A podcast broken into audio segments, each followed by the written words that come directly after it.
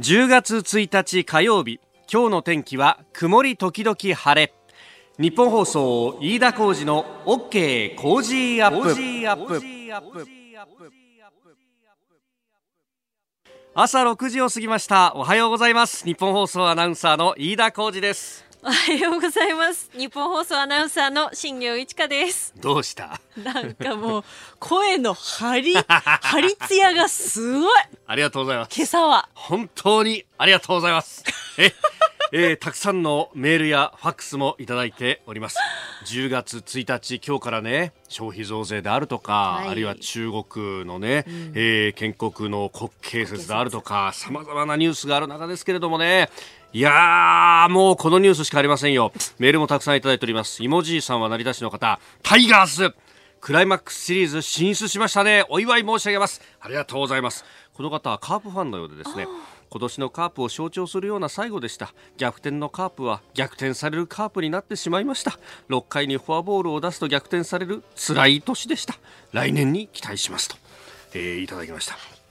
ありがとうございます。他にも平塚市のトラッキーさん55歳の方、タイガースよく頑張りましたね。飯田さんのオープニング第一声が楽しみです。ありがとうございます。お聞きの通りでございます。えー、葛飾区明さん44歳の方。強烈なまくりで広島をかわしましたね。おじきも昨日は甲子園で大興奮だったんじゃないでしょうかと。須田慎一郎さんは昨日関西テレビの仕事の後に甲子園に直行すると言ってましたからね。いや勝利の美酒本当にね、えー、楽しんだでしょうね、えー、この方は DNA ファンと、えー、自分は DNA ファンなんで、えー、シーズン中の分の悪さが何とも脅威ですと。そうなんですよ。タイガース DNA にはね、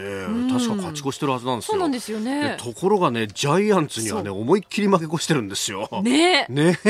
だからねジャイアンツファンに行くといや阪神が来てくれた方が楽だからいいよってみんな言うんですよ。今日はあのコメンテーター有本香さんもはんあ巨人ファンとそうですね。そのあたりの見解もね、えー、聞いていきたいと思いますが、はい、いやこれでクライマックスシリーズのファーストステージもちろん日本放送で中継いたしますよ。えー、これがですねこの週末からスタートをするということで、はい、10月の5日6日まあ7日というところが予定ということになるんですが、これですね、うん、いやこの10月の5日っていうのがまたスポーツの大イベント目白押しで、えー、日本はあ土曜日ですよね。えそうサモア戦ラグビーワールドカップ日本代表はサモアとやると。そうです、ね、ここを勝てばもうねベスト8進出はほぼ間違いなかろうという大事な大事な一戦になってそしてクライマックスファーストステージセ・パともにありますけれども、えー、日本放送も d n a 対阪神戦を中継するということになってですね。もう本当スポーツ目白押しなんですが私あの韓国に取材出張に行くんですね。そうですよね。そうするとですね、はい、多分阪神戦は韓国じゃ見らんないよね。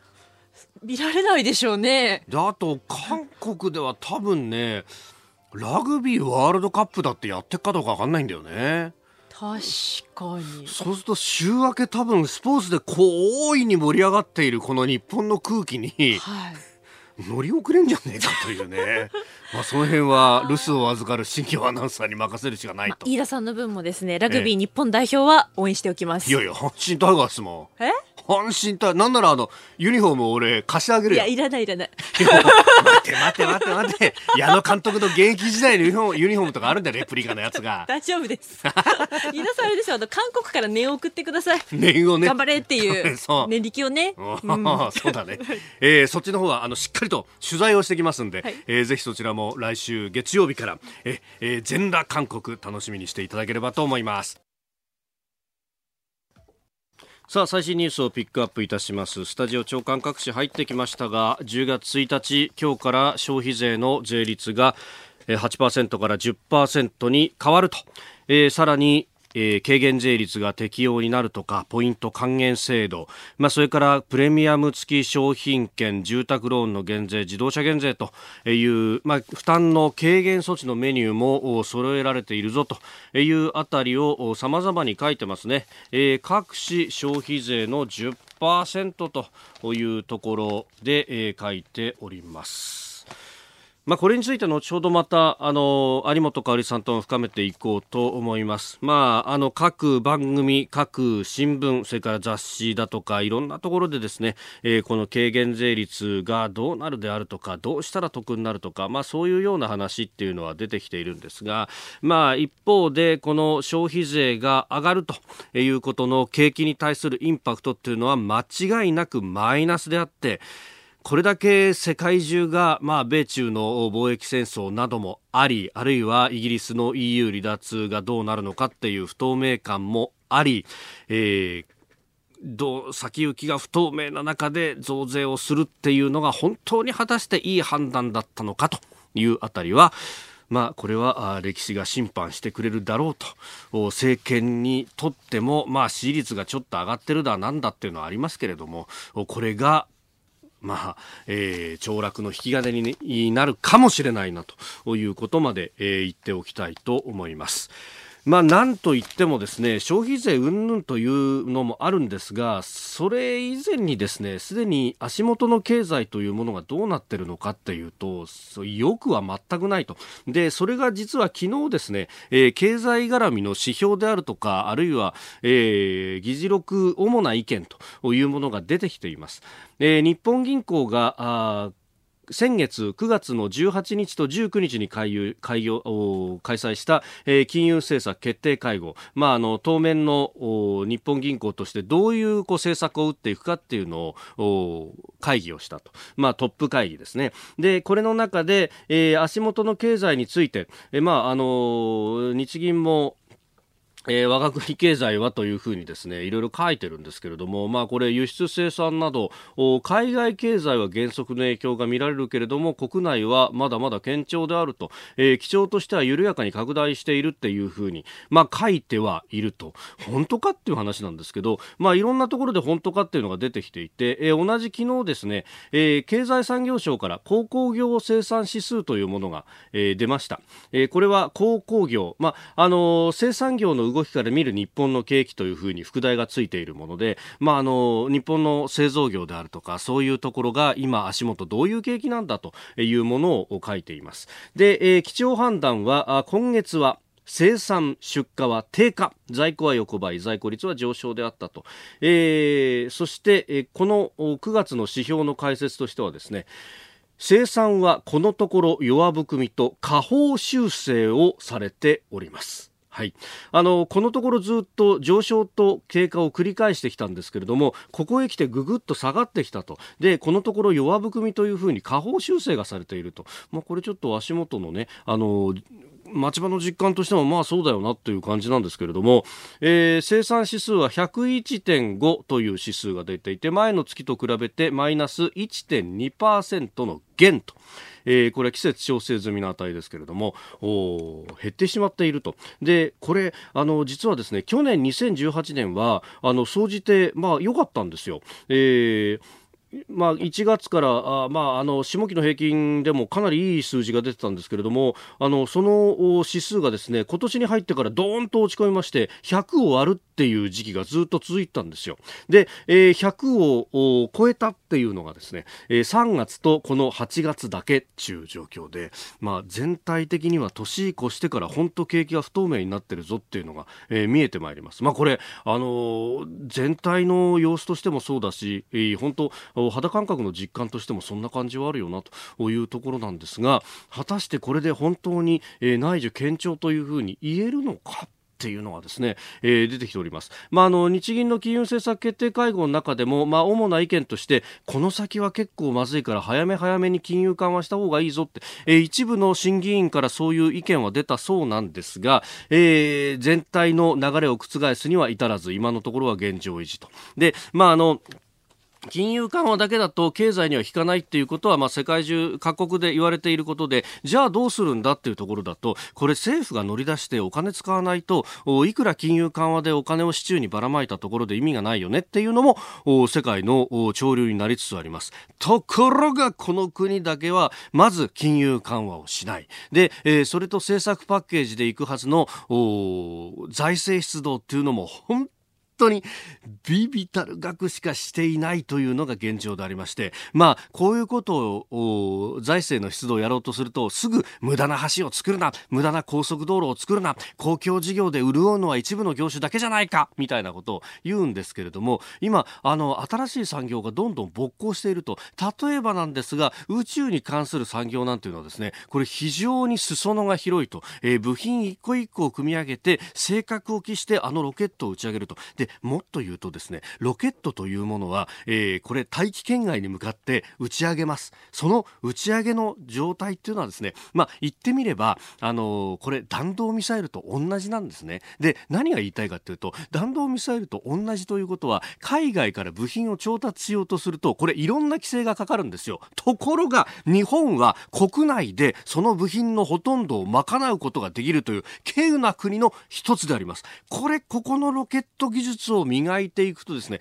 裾野は自動車産業張り広がっていて、しかも、この先、宇宙に向けて様々な物資を運ぶだとか、あるいは宇宙のゴミを除去するだとか、いろんなビジネスチャンスが広がっているんですが、そこに向けての投資がどれだけあるかと、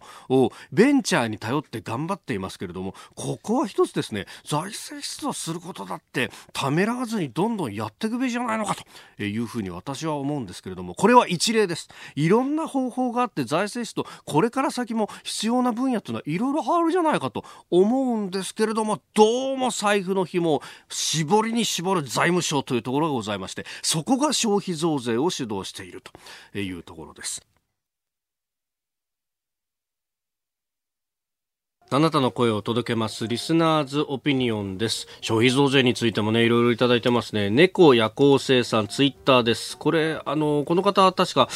タクシーのドライバーさんだったかな。夜お仕事されてると思うんですが、さっき5時40分頃立ち食いそばに行って表示価格の420円を払おうとしたら、値上げ前の400円でやります。6時過ぎたら表示の値上げ価格になりますとなりました。なんか得した気分。24時間営業のお店だとこんな切り替え方なのかもね、と、おいただきました。まあお店によってというか、特にまあ自営のところなんかは結構フレキシブルにやるのかもしれないですね。いつもの常連さんだったら、まあまあここはいいっすよ。前の値段でちょっとやりますよ、みたいな。あるのかもしれないですが、うん、まああ、こうやって切り替わっていくいろんな、まあ、トラブルだとかもあるんでしょうね。さあ、今日のコメンテーターは、ジャーナリスト、有本香里さんです。おはようございます。おはようございます。いや東京ドームで待っててください。いやクライマックスシリーズ。今朝はもう、いつもに比べて一段とにこやかっていうか、声が弾んじゃってね。本当に広島ファンの皆さんすみません。中旬ぐらいはなんかね、はい、もう、あ、もう終わりましたからみたいな感じですよね。ですよね、お盆過ぎぐらいはね。そうそうそう。ね、あの、2週ぶりのご登場ですが、その間にジャイアンツは優勝はい、おめでとうございます。おめでとうございます。それいります。ねいや、これでクライマックス。本当に奇跡的ですよね。本当、まさかって感じですよね。だからね、ファンやめられないんです そうそうそうそう。さて、ここで私、飯田からのお知らせです。私、飯田浩司と論客たちがニュースをズバッと切るイベント、飯田浩司そこまで言うかザ・ライブ2。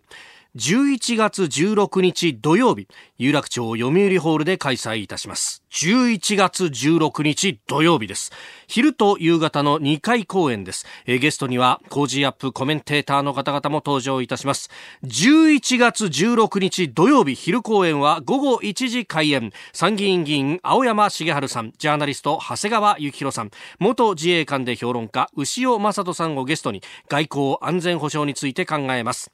11月16日土曜日夕方公演は午後5時開演こちらには評論家宮崎哲也さん、数量政策学者高橋洋一さん、経済学者飯田康之さん、そして経済評論家常年司さんをゲストに日本経済の行方を読みます。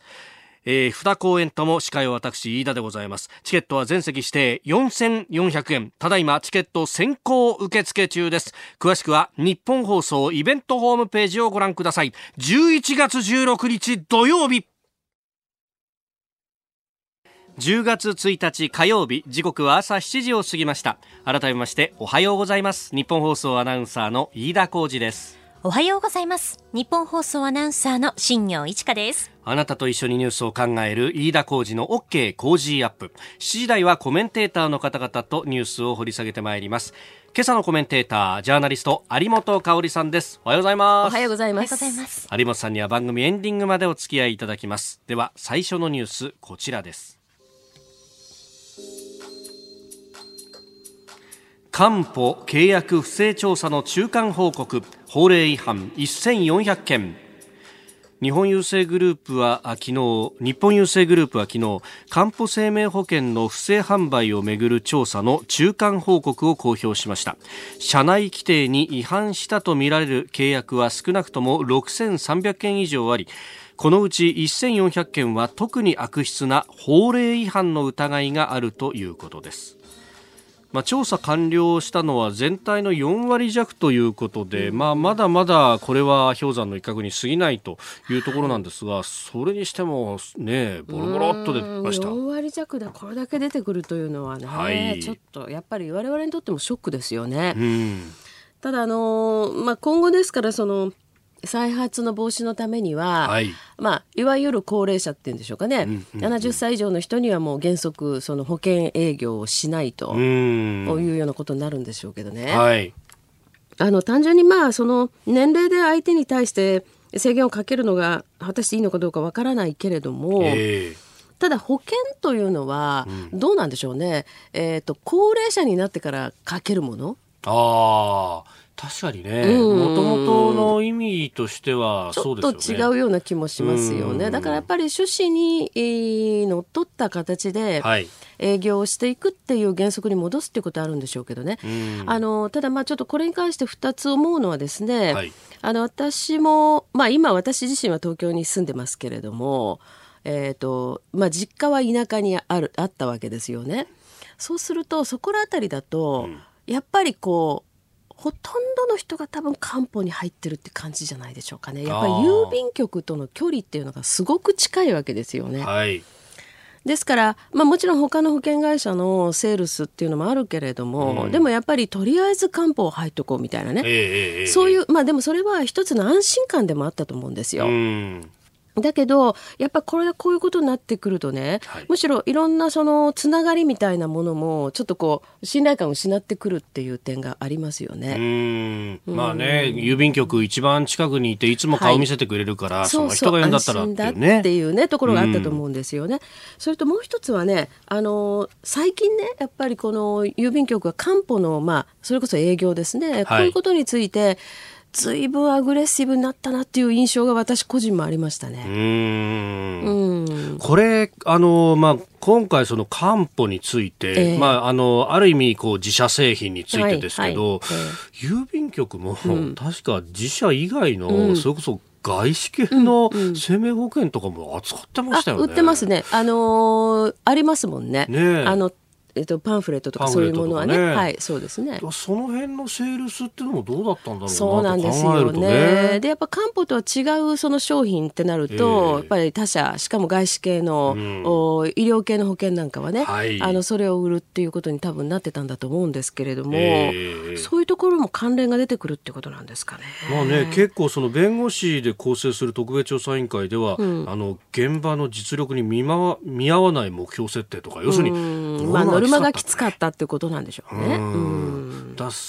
その辺っていうのはね、うん、そうですね。関東だけだったのかっていうのも、ねうん、ありますよね。本当ですよね。ねうん、そうなってくると話はもうちょっと複雑ですよね。うん、で確かにそういう医療保険ってやっぱりご高齢になって心配だなって思うときに、えー、まあこれだったらじゃあこれもかけとこうみたいなね感じにはなるし、逆に言うと売りやすいってこともあるかもしれませんよね。売る側からすると、こういうのもありますよみたいな感じでこう重ね売りができるっていうことかもしれませんよね。まあ、ただまあ今のところこの4割ぐらいしかね調査完了してないということですし、はい、全体の総括というのが出ていないので、えー、どうしてもこちらもその余談でね行ってしまってはいけないというところもありますけれども、はい、ただやっぱりここら辺でねその民営化からあい。ろんな路線変更を迫られてきた中で、はい、もちろんその営業がある程度積極的になるっていうのは必ずしも悪いことじゃないんですけれども、えー、まあそその中でのいろんな行き過ぎっていうものを是正する、うんうそういう機会にしないといけませんよね、うん、こういうことを。はい。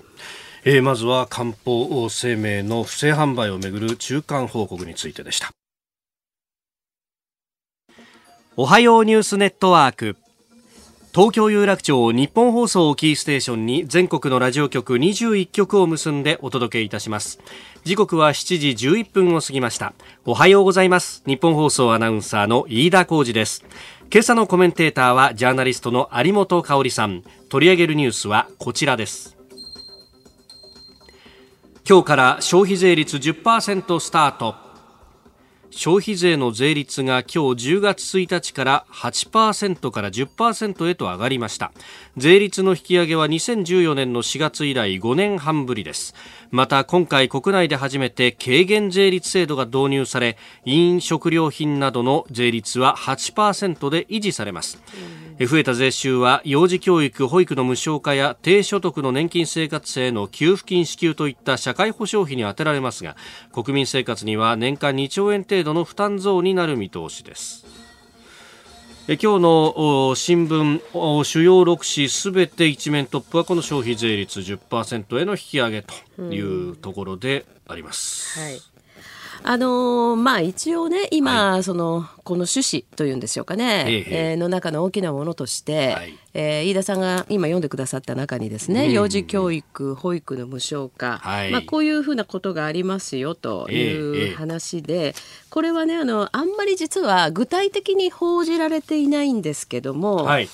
えー、っともう今日からですね、うん、えー、3歳から5歳児、はい。えー、その人あのそういう子どもたちを育てているご家庭では、まあ、幼稚園とか保育所の無償化が始まると、うんはい、いうことですよね。そうですね。とまあ大体年間平均で30万ぐらいはそういうその対象世帯に関しては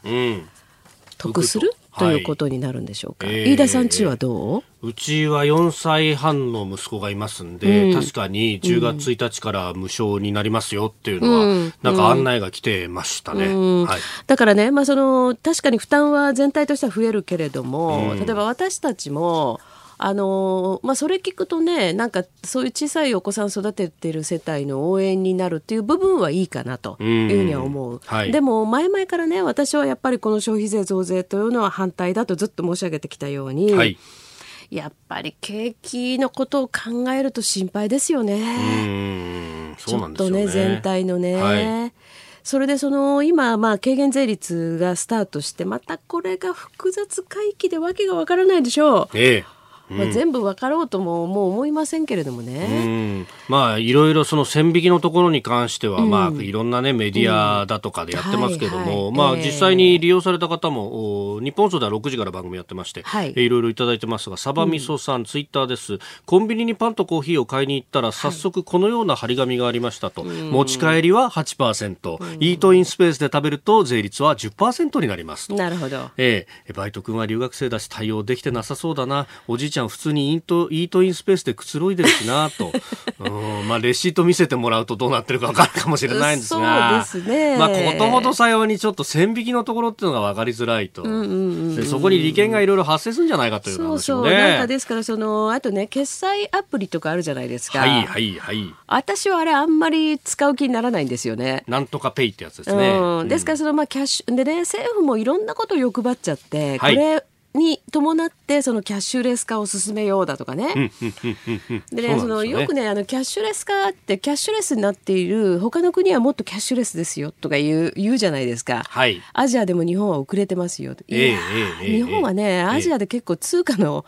信頼性高いからでしょっていう。そうですよね。ね、日本人が現金主義なのはそれもあるかなと思うんですけどね。偽札がないから安心して現金を使える、そうそう。それよりもむしろね、新しいその決済システムの方にいろいろ不具合が起きたりするようなこともあるから。ええー、そうですね。ね、あの、他の国みたいに、うん、何、あの、現金をね、はい、えー、キャッシュディスペンサーで引き出したら、偽札出てくるとか、そういうことは日本ではまずありえないですからね。だから、そこら辺もね、なんかいろんなことを盛り込むのはいいんだけれども、はい余計に訳が分からなくなっていると。いや、今日の新聞すごいですね。全面広告で経産省でなんとかペイとか、あとは厚生労働省からね、そうそうそうそうそう、年金の給付金が、まあ低所得の方は出ますよとか、そうなんですよね。これ結構いろんな省庁にばらまいたなっていうのが、感じしますよ、ね、分かっちゃうっていうね。そうそう、それで一部の新聞なんか信じられないことに、はいいや我々はその値上げもしないで頑張ります当たり前だろうという話じゃないですか。値上げしなくて頑張りますって君たちは軽減税率が。軽減税率の対象でしょうという感じで。これもまた、うん、あんまり知られてないかもしれないんですけど、はい、あの月決め契約だと、はい、軽減税率適用なんですけど、うん。コンビニ行ってさっき買ってきたら単発で買ったら？そうなんですよ。そうかそうか。ここに手元にねそのレシートがあるんですけど、えー、軽減税率のマークが新聞ついてないんですよ、うん、これねあの外売りの例えば駅売りだとかコンビニ売りは、はい、そう軽減税率適用外。ええー、そう。じゃあ具体的なこと言うけど例えば私とか飯田さんが書いてる「夕刊富士は」あ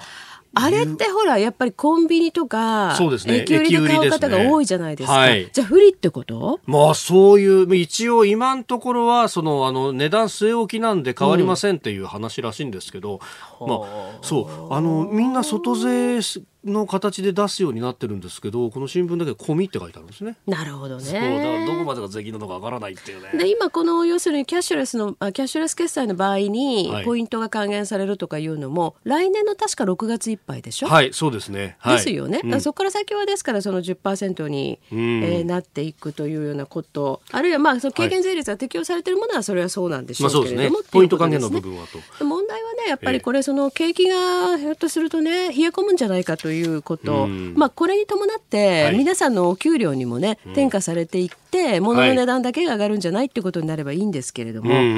で今までやっぱり、その、何ですか、消費税を導入した時から、上げるたびに、やっぱり政権はダメージ受けてますよね。はいうん、景気が悪くなって。今回はあのかつてはね私は全部記憶あるんですけれども、はい、やっぱりこの消費税を導入した時からね上げてくる都度に、うん、かなりメディアから反発の報道があって、はい、でやっぱり世論が作られる、ええ、その中で政権が支持率を落としていった。まあもちろん他の要素もあるんですけれども、うん、いろんなそのねもっと、まあ、スキャンダルとかね、スキャンダルとかね。だけどやっぱ今回はねなかったですね。マスメディアは本当に10%をむしろ歓迎してる感じでしたもんね。いや、そうなんですよね。だからうまく抑え込んじゃったなって感じがします。我々だけじゃないみたいな。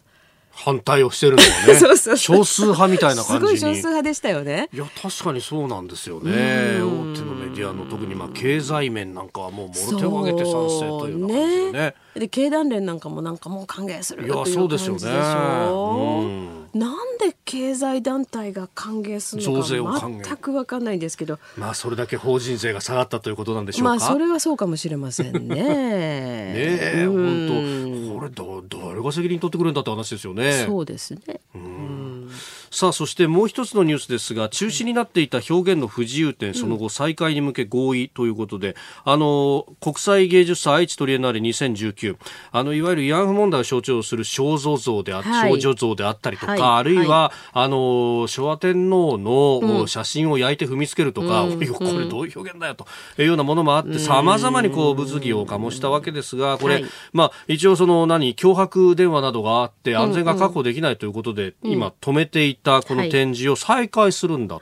とい。うことだそうですが、有本さん。まあ、あの、これはね、えっ、ー、と、この問題が持ち上がった7月の末ですね。はい、で、8月の頭から私も名古屋に行ったり、ただもう私行った時はあのすでにこの展示中止されていた翌日ぐらいでしたからね、はいえー、ただあの名古屋の河村市長も実際に取材をしたりいたしましたけど、うん、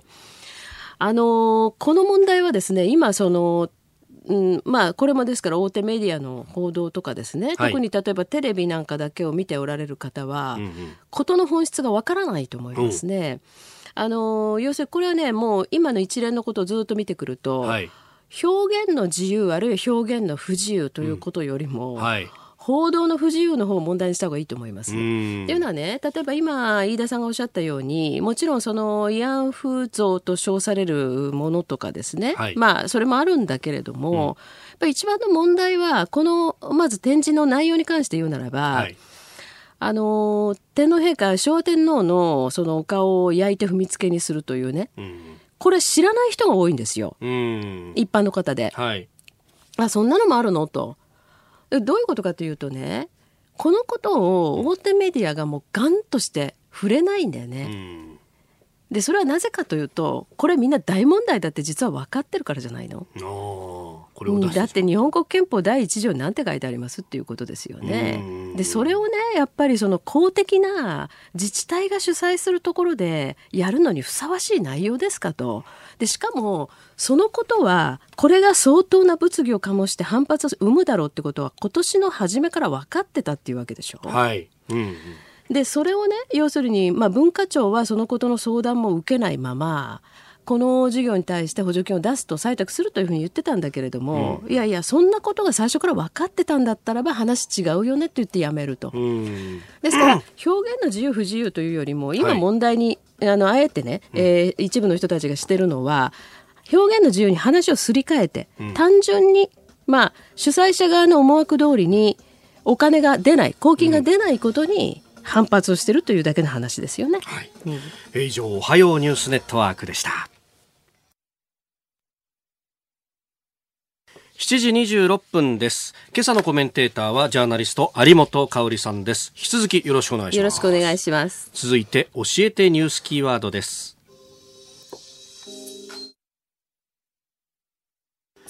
韓国の国会が東京オリンピックでの旭日旗禁止の決議を採択。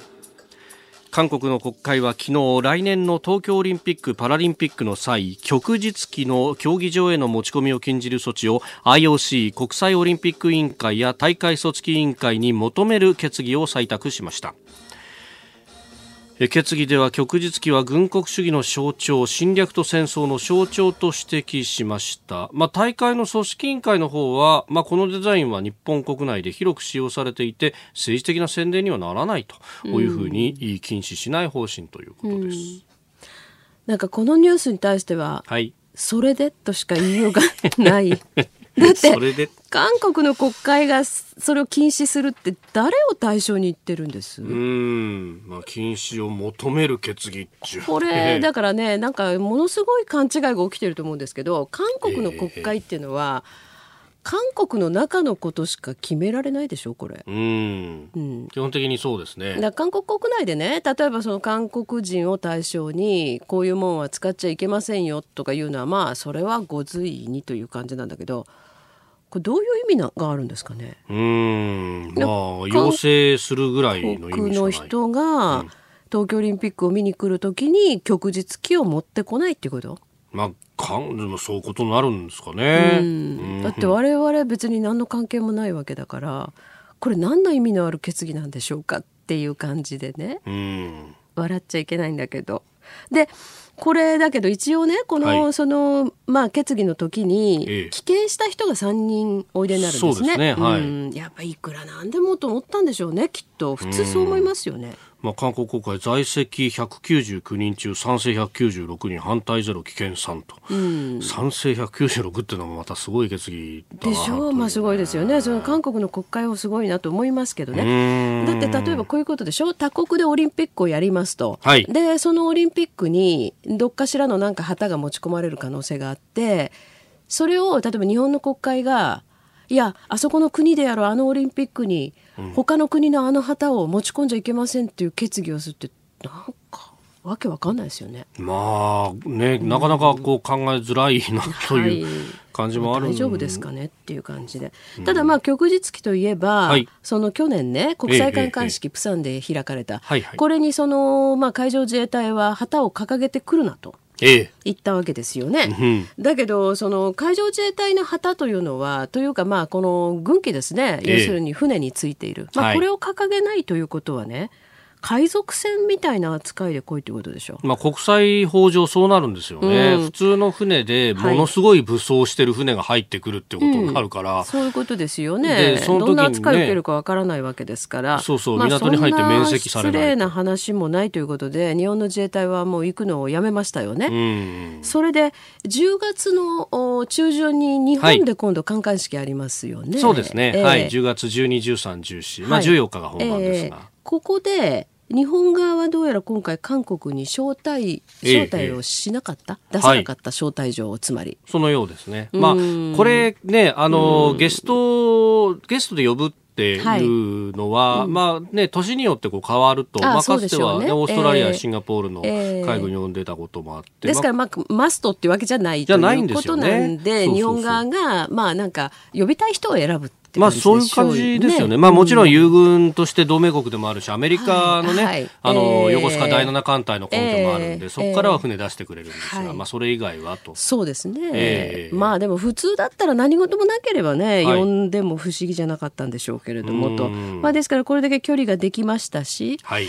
ただその、まあ今後のことですけれどもね、こういうことをやってていたら果たしてどちらにとって損なんでしょうねっていうことですよね。まあねオリンピックの場でも、うん、そういうこと言うのみたいになっちゃいます、ね、そういうことになりますよね。かつてはね、えー、選手が注意されたりとかってこともいろいろありました、ね、ありましたね。あの、うん、そういうパフォーマンスありましたけど、まあ、今回ねラグビーのワールドカップなんか見てるとそういうのないと本当いいですよね。うん。えー、韓国の旭日旗禁止決議について今日のニュースキーワードでした。さあ、メール、ツイッター、ニュースについて、まあ、このね、消費税の増税についてっていうのは、いろいろな観点からメールをいただきます。はい。えー、板橋区小吉さんかな、えー、54歳の方、増税になりましたね。給料が上がらないのにどうなるんでしょうか？それですよね。ね登録しないとスイカなどはポイント還元されないとか全然知りませんでした。自分だけ？生活するのが大変になるのは事実ですと。まあ、このね、登録しないといけないとか、そう、なんちゃらペイとかっていうのはね、赤いシクラメンさん世田谷区の方76歳の奥様です、えー、軽減税率の内容よくわかりません。キャッシュレスのポイントは現金派の私には恩恵がありません。みんな10%にした方がわかりやすいと思います。うん。じゃあね軽減税率もあるんだからあの据え置きでもよかったんじゃないかと思うんですけどね。まあそういうことですよね。何の意味があるんでしょうねという。いや本当に、えー、なんとかペイについて久美子さん豊島区50歳会社員の方、なんとかペイってあくまでもスマートフォンの対応なんですよね。私みたいなガラケー民には関係ない話です。まあスマホだったとしてもなんとかペイあんまり使う気ないんですけれども。まあ確かにこういうところはじゃあどうするんだっていうのもね。そうありますよね。ここで飯田浩二の OK 工事アップスペシャルウィークのお知らせです。来週10月7日からの1週間は消費税と韓国の今にフォーカスしてお送りします。題して、現地で見た聞いた韓国徹底レポート。韓国の経済や若者の就職難など日本で伝えられていることはどこまで本当なのか。韓国の反日報道の実態はなど本当の姿を調査するため私だ韓国に乗り込みます。来週月曜は韓国からの生放送韓国を丸裸にします。全裸韓国。韓国ナイスです。さあ今日から消費税が上がりましたよね、えー、消費税増税から1週間あなたの家庭はどうなっているでしょうか？うん10%、8%、6%、5%、3%実質税率が5種類もあるというこの消費税今より下がるものもまああるというところなんですが分かりにくい消費税のまあ対策について数量政策学者高橋洋一さん明治大学准教授飯田康之さんに分かりやすく解説していただきます。ナイスです。千葉の美味しい食材のプレゼントもご用意しています。来週の OK 工事アップは本当の韓国と分かりにくい消費税を追求しますお送りしております日本放送飯田浩二の OK 工事アップ。お相手は私日本放送アナウンサー飯田浩二と。新業一華がお送りしています。今朝のコメンテーターはジャーナリスト有本香里さんです。引き続きよろしくお願いします。よろしくお願いします。続いてここだけニューススクープアップです。この時間最後のニュースをスクープ中国の習近平氏過去70年世界を驚かせる発展と演説。建国70周年を控えた中国で昨夜建国祝賀会が開かれ習近平国家主席が各国の来賓や共産党幹部を前に演説を行いました。習近平氏は中国が過去70年で世界を驚かせる発展を遂げ平和発展の道を進んだと総括。将来の課題を克服するため団結は力だ。党中央の周りに団結し愛国主義精神を大いに発揮すべきだと呼びかけました。えー、今日の軍事パレードは過去最高のものとなると大陸間弾道弾の新型のものなども公開される見通しだというような勇ましいことも報じられておりますが。あの過去70年間、はい、まあ確かに発展は遂げてきたと言えるのかもしれないんですけどね。ええまあ、隣の国の国家主席のスピーチなんで、ね、あんまり文句つけたくないけれど、はい、でも平和発展の道を進んだっていうのは世界中の人がみんな聞いたら違和感あると思うんですよ。ねはい、だって対外戦争をずいぶん やってません。か朝鮮戦争からね、はい、それからまあ中印国境紛争。それからベトナムとも中越戦争やってってるし。そうですね。旧ソ連ともあのダマンスキー島、ね、ありましたね。ダマンスキー島のね、えー、問題もあったしそれからまあ、戦争になってないけど台湾海峡でもずいぶんね90年代いろいろありましたよね、ミサイルぶっ放したりとかね。そうそう。それからまあ一応中国の今はね領内国内ってことになるけれど、はい、チベットだって軍事侵攻して取っちゃったっていう話だから。そもそもはそうですよね。ウイグルチベット。ねで、ね、今国内でも相当そのもう人権問題なんて生優しい言葉で言えないようなねやっぱり特定の民族を弾圧するというようなことがずっと世界的に問題になってるわけでしょ？う平和発展の道を進んだっていうのはちょっとまあ世界中納得いかないこととね、ええ、平和発展の道を進んだというのに、うん、なんかものすごい軍事パレードやるっていうのはどういうことなんでしょうねそうですね。うんまあ相変わらずちょっと理解に苦しむことがたくさんあるんですけれども。はいただあの、まあ、これね要するに私ね最近ちょっとショックだったことがあるんですよ。あの私が毎週木曜日に出ている「虎ノ門ニュース」というネット番組、はいはいはい、時々いろんなことで物議を醸すんですが、えっと先だってですね、はい、えー、9月ですかねあの佐藤正久参議院議員があの、えー、久しぶりにねゲスト出演してくださったんですけど、はい、あのその今申し上げたね90年代にねその総統選挙を台湾がやるって言った時に、はい、まあ、中国がその台湾海峡にミサイルを撃つというような事態になって、その時にねアメリカの空母が2隻台湾海峡に差し向けられて、はい、それで中国はピタッと止まっちゃったんですよね。はい。まあ、そういうことがあってその当時にね台湾人なんかはそのもう本当にそのアメリカの空母が来てくれて頼もしいと思ったっていうようなね、えー、ことを言ってたのを記憶してるんですけれども、佐藤さんははっきりと、はいいや仮に今後ああいう同じ事態が起きたとしてもアメリカはあの時のように速やかに空母を差し向けるということは多分しないであろうと。もうそれぐらい中国の力がついちゃった。って言ってるんですよね、はい、ですからもうこの四半世紀でやっぱりガラッと変わってしまったんですよ。うんうん情勢が、うん、情勢が、うん、というよりもやっぱり力のバランスがもう完全に変わってしまったってことですよね。でこれに向き合ってる日本はね、はい、一体どうなのかっていうと。えーあんまり変わってないじゃないですか。まあ国内の議論も含めて何も変わってない、ね、何も変わってないと言っていいですよね。うん、まあ確かにね、その集団的自衛権の行使を一部認めるというような憲法解釈の変更とかね、はい、そういうことはあったけれども、えー、でも本質としてはほとんど変わってないですよね。結局現場で武器を使えるかどうかっていうのでギャゲさ、まあ本当議論になってしまったりとか今でも、ね、じゃあ例えば有事となった時にどうなるんですかねって誰も予想つかないみたいなところにいまだにいるでしょ。はい。ねで台湾は一方では、うん、今着々とそのまあ中国の脅威がどんどん大きくなっているということに対して備えをしてはいますよね、ええ、だからそういう意味でねやっぱり日本だけがなんとなくこうおぼつかない感じっていうのがいまだにあるんだけれどもむしろねやっぱり私は今後もね例えば日本に関して言うならば、え、今後それこそ平和発展の道というのを変わらず歩いていくために、うん、やっぱり国防ということを本当にねあの真剣に考えるとか議論するとかいうもう段階じゃなくって、はい、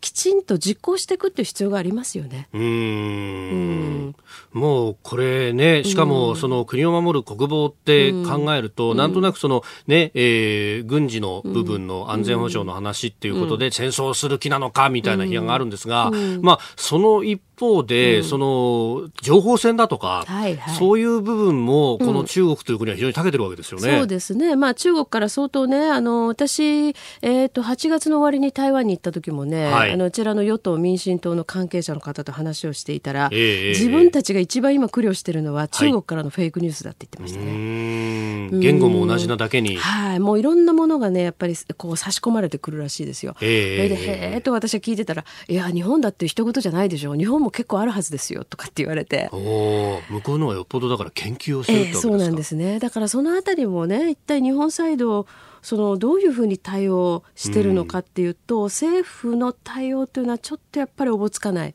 うん、それから例えばそのサイバーの世界のセキュリティなんかも、全く日本は立ち遅れてますよね。ですからその現代におけるその単純に武器を交えて戦争するっていう話ではない部分も、はい日本本当に消極的でおっとりしてるから